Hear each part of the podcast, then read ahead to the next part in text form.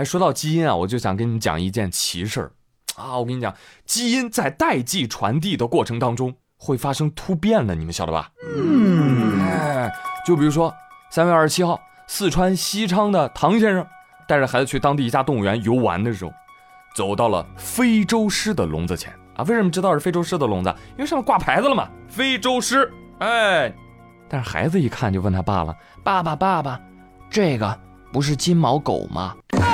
元芳说：“呃，不不不不不，呃，他是金毛，呃，但他是金毛狮王，基因突变了。那旁边还有一个阿拉斯加犬是怎么回事？不不不，那个是冰原狼。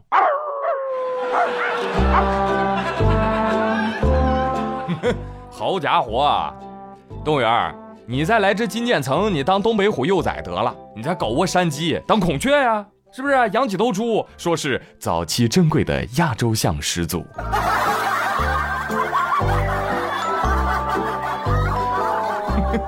明白了啊，这就是拼夕夕版的动物园啊，竟然还要门票二十块钱。唐先生表示：“哎，钱不钱的也无所谓，主要是我现在没法跟孩子解释啊，是不是？总不能骗小孩吧？”这个新闻一曝光，记者就来到这个动物园探访，发现啊。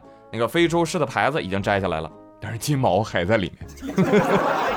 动物园工作人员说啊，这个笼子呢，以前确实是关那个非洲狮的，但是现在调整了位置啊，关的是金毛了。那你们为什么动物园要养金毛呢？金毛说：“那你也别问我呀，我也不知道啊。他们非让我在这上班，我有什么办法呀？” 快把它放出来吧，它就是只狗啊，能做多大的妖啊？对呀。用那么厚重的关狮子的大铁笼关它呀？啊！而且笼子在萌宠界那得是犯了罪才得关进去的啊！比如说接下来这只，话说在贵阳啊，有个大学生小秦，他呢在宿舍养了一只猫。前两天啊，因为太累了啊，睡了个懒觉，早晨呢就没给小猫咪啊准备早饭，小猫咪一气之下是吧，负气离开，离家出走。后来等小秦上课回来之后，就发现宿舍门上贴了一张告示：“同学，你们宿舍的猫早上从我这儿偷了个包子就飞奔，我实在追不上，那看到请来付一下钱。”小青一看，坏了，子不教父之过呀。小小年纪都学会偷了啊！于是他就在宿舍里面说了小猫几句。你说你啊啊，你怎么不多偷一个呢？你就不怕你主人饿着吗？没有没有没有没有没有，他训的是做一只大学的猫，你知不知道要讲文明懂礼貌，像你这样去偷？哎呀，小样的，你还不乐意了，还还掉脸子啊？哎呀，消气消气，同学，人家猫咪当然掉脸子了，人家猫咪委屈啊。是不是人家为了不打扰你睡懒觉，自己解决早餐，这个自我管理能力很强的。哎，小琴后来又反思了一下自己啊，于是去食堂跟师傅说了一声抱歉，后来又把包子钱给付上了。同学慢着，嗯，同学你仔细分析一下师傅的那个告示里面，你有没有发现一些疑点啊？师傅口口声声说追不上猫咪，那他是怎么找到宿舍的？追到宿舍楼，又是怎么知道是你这间宿舍的呢？是不是前后矛盾？所以我猜测，食堂师傅肯定是 rua 够了猫，才尾随猫咪而来，留下字条的。哇，太厉害了，终于！我自己夸自己，哪里哪里。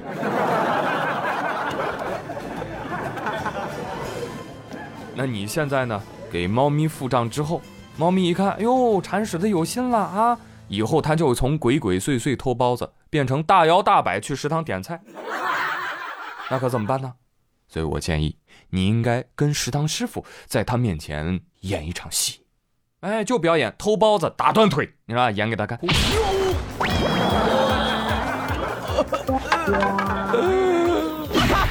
我错了，别打了。哎，演演戏，骗骗小猫咪什么的啊，那倒无所谓。但是如果假戏真做，那就是真可恨了啊！有些人把作假当做了毕生事业。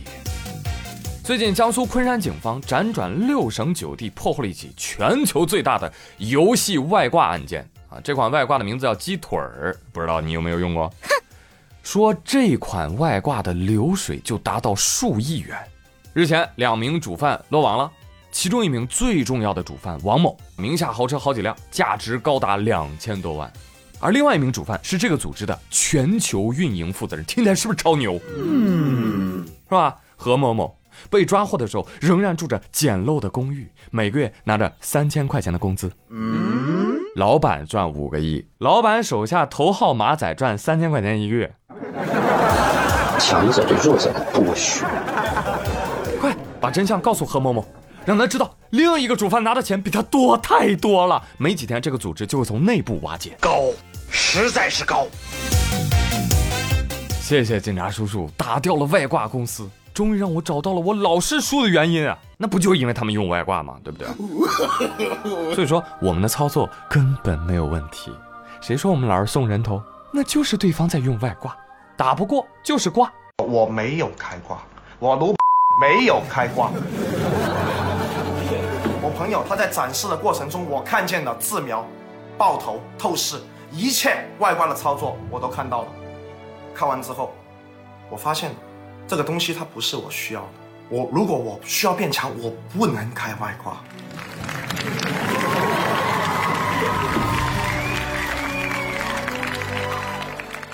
好，接下来说一说本周大事件。前一天，四百米巨型货轮搁浅导致苏伊士运河大堵塞，这个新闻哇铺天盖地，到处都是。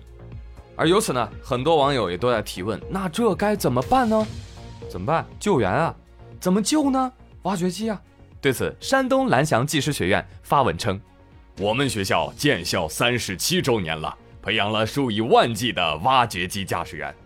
如果埃及那边有需要的话，我们可以派学生过去实习。哎，他们提供设备不就行了吗？”开什么玩笑？你没看那张图吗？他们就一台挖掘机在那儿挖呀。朋友们，当你压力太大的时候，你不妨看看那台挖掘机，全世界的经济压力都压在他一个人的身上啊！啊，是哈，哎，网友又议论纷纷，怎么回事？埃及这个国家啊，救援就不能多派几台挖掘机吗？对呀。就在这时，国内重工业的大佬徐工发了一条微博：“大家好，哎，大家好。”呃，认真的打一个广告啊！有需要挖掘机哈，可以打电话啊，四零零幺幺零九九九九。徐工，徐工，祝您成功！好了，齐活了。你看，我建议啊，徐工出击，蓝翔出力，太棒了？看这俩企业这波热度蹭的啊！但是刚蹭没多久，好消息就传来啊！埃及苏伊士运河管理局三月二十九号发布公告说，搁浅货轮已经完全恢复至正常航道啦。而前两天呢，苏伊士运河又发通知了啊，说这个等候的船只啊都已经通航了，可喜可贺呀！接下来我们谈一谈赔偿吧。这个每个小时损失高达四亿美金，折合人民币二十六亿。国际油价上涨，全球贸易受影响，怎么个赔法呢？裤衩子都不剩下了吧？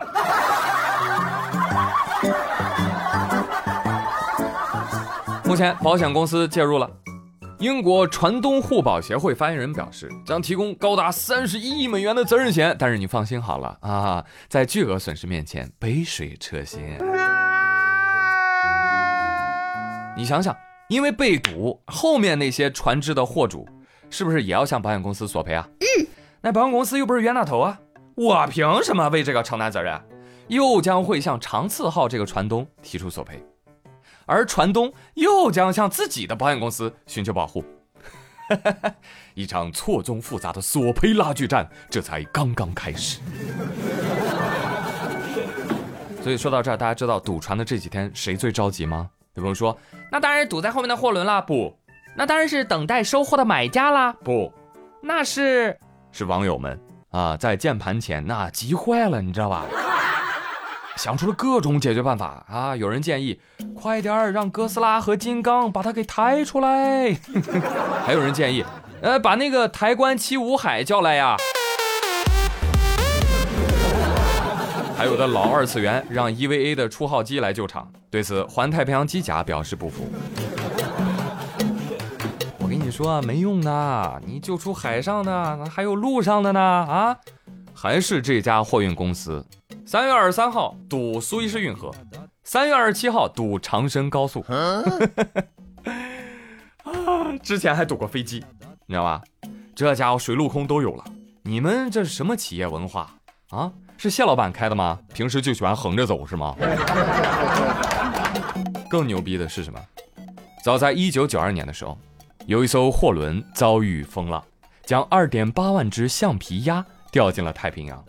从此啊，这些鸭子们就组成了鸭子舰队，随着洋流在海上飘啊飘，飘了十五年，足迹遍布全球。而它们的漂浮轨迹，甚至帮助海洋学家了解了洋流问题。哎，你猜猜，一九九二年的这艘货轮属于哪家公司啊？对喽。还是这家长荣。哦吼！哎，更更牛的是什么？受这次大塞车影响的还有美国军方。由于运河一度被搁浅的长次号堵死，导致原计划途经此路线的艾森豪威尔号航母战斗群无法正常通过，滞留在了地中海。但美军方却表示说，早有备份方案，对此不慌。这到底是美军自我安慰，还是真的成竹在胸呢？你猜？这就奇了怪了哈！一群印度人开着台湾从日本租来的美国人控股的德国公司运营的船，挂着巴拿马国旗堵住了苏伊士运河，把美国用来威胁中国和伊朗签约的航母堵在了地中海。来来来，大家猜一猜，到底谁是卧底呀？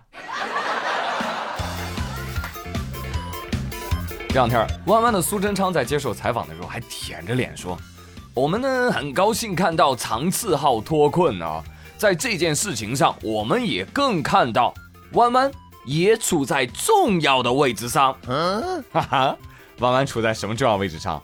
堵路的位置上吗？哦，台独死路一条，是这意思吗？正确，答对了。”好嘞，朋友们，以上就是本期妙连珠的全部内容，感谢大家的收听，别忘了转评赞三连哦，咱们下期再会，假期愉快。